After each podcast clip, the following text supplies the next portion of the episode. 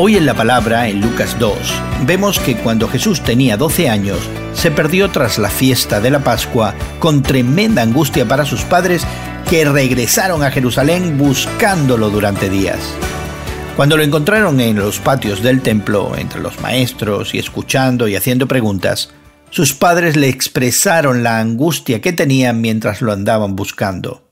Jesús, con la lógica de un preadolescente, dijo, ¿No sabían que tengo que estar ocupado en los asuntos de mi Padre? Para Jesús, el templo de Jerusalén era más que un edificio con columnas y patios.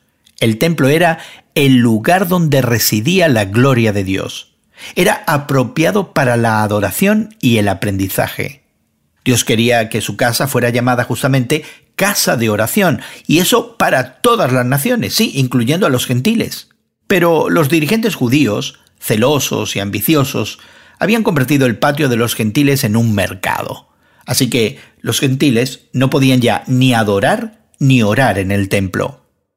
La pasión de Jesús por la casa de su padre lo animó más tarde a vaciar la corte de los gentiles de todos los oportunistas y comerciantes depredadores. Al hacerlo, hizo espacio para los gentiles, mostrando que la adoración era lo más importante. ¿Y tú? ¿Tienes pasión por la adoración? Considera hoy cómo puedes volver a centrar tu atención en adorar al Señor nuestro Dios y cómo puedes crear espacios a tu alrededor para que otros lo adoren contigo. Hoy en la Palabra es una nueva forma de estudiar la Biblia cada día. Encuentra Hoy en la Palabra en tu plataforma de podcast favorita. Más información en hoyenlapalabra.org.